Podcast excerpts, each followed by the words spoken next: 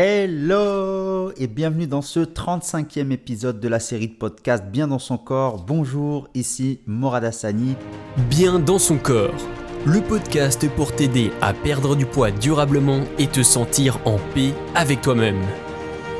Et aujourd'hui, je voulais te parler des vampires d'énergie et comment faire attention à ces vampires d'énergie. Alors peut-être que tu te dis mais je comprends pas, des vampires, ça n'existe pas.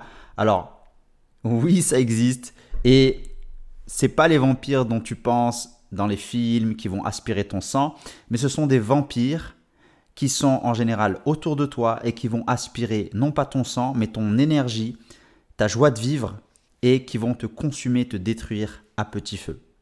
Alors, la première chose déjà, c'est de savoir distinguer et reconnaître les vampires d'énergie pour justement pouvoir les éviter.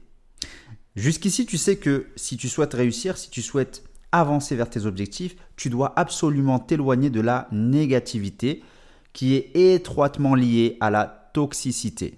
D'accord? Donc ça, tu le sais très bien, je pense que ça, tu l'as compris. Donc, comment reconnaître ces vampires d'énergie?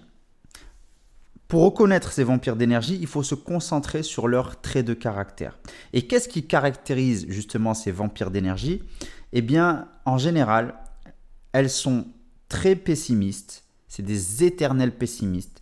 Toujours là à dire que ça fonctionnera pas, que ça marche pas, que c'est une arnaque, etc. Enfin, toujours en train de penser que ça va jamais fonctionner, que est toujours un problème. Ensuite, ils sont constamment en train de se plaindre tout le temps, tout le temps, ça va pas dans leur vie, tout le temps il y a des problèmes, tout le temps il y a quelque chose qui va pas. Elles sont jamais contentes. Ensuite, troisième trait de caractère, c'est qu'elles aiment contrôler par la peur et le drame. Elles sont constamment à te dire fais attention, mais t'imagines, mais imagine il y a ça. Enfin, c'est relié au pessimisme en fait et toujours en fait, c'est te mettre en fait la peur en toi Euh, après, c'est pas, c'est pas à la base, elles le font pas de manière consciente, hein, d'accord? Parce que c'est sûr que là, en citant les traits de caractère, on a l'impression vraiment c'est vraiment des monstres. c'est pour ça que j'ai dit ça vampire. Mais en fait, ce sont des personnes qui n'en ont même pas conscience en fait. C'est automatique euh, par leur vécu et leur croyance. Ensuite, elles sont en général, euh, elles font en général beaucoup de chantage émotionnel. D'accord? Les vampires, on les reconnaît aussi par rapport à ça, les vampires d'énergie. Moi, je les appelle les vampires d'énergie. Euh, beaucoup de chantage émotionnel. Donc, en fait, comment faire du coup pour se protéger de ces vampires d'énergie? Et déjà, euh, qui sont ces vampires d'énergie? En général, les vampires d'énergie, ils sont autour de nous. On les côtoie au quotidien. C'est juste qu'on s'en rend pas compte. Et en général, ça peut être notre famille, ça peut être nos amis, euh, donc c'est en, général notre entourage très proche, des gens avec qui on est en contact régulièrement. Donc, les raisons pour lesquelles il faut se protéger de ces personnes, pourquoi il faut se protéger de ces personnes et pourquoi il faut éviter ces personnes-là, tout simplement parce qu'elles nous empêchent d'avancer.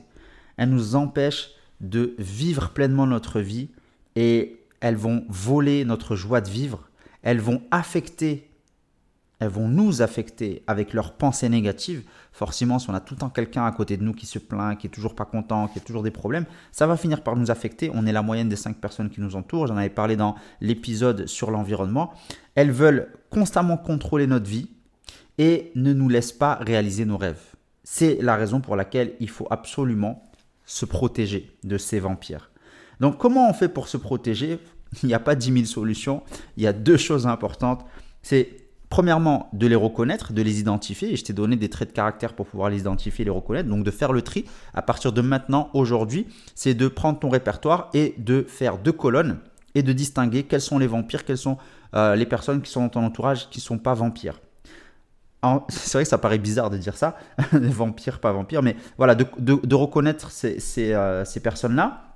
Et deuxièmement, ben en fait, c'est de t'éloigner un maximum, vraiment de, prendre tes distances au maximum. Ça ne veut pas dire qu'il faut jamais les voir, mais surtout si c'est ta famille ou vraiment des gens où tu es, on va dire, un peu obligé de les voir.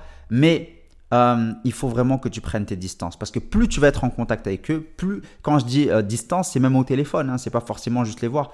Mais il faut faire attention et leur faire prendre conscience que ton temps est précieux et que tu n'as pas trop de temps à leur accorder parce que sinon, tu vas, ça va t'empêcher d'avancer. Tu pourras pas avancer.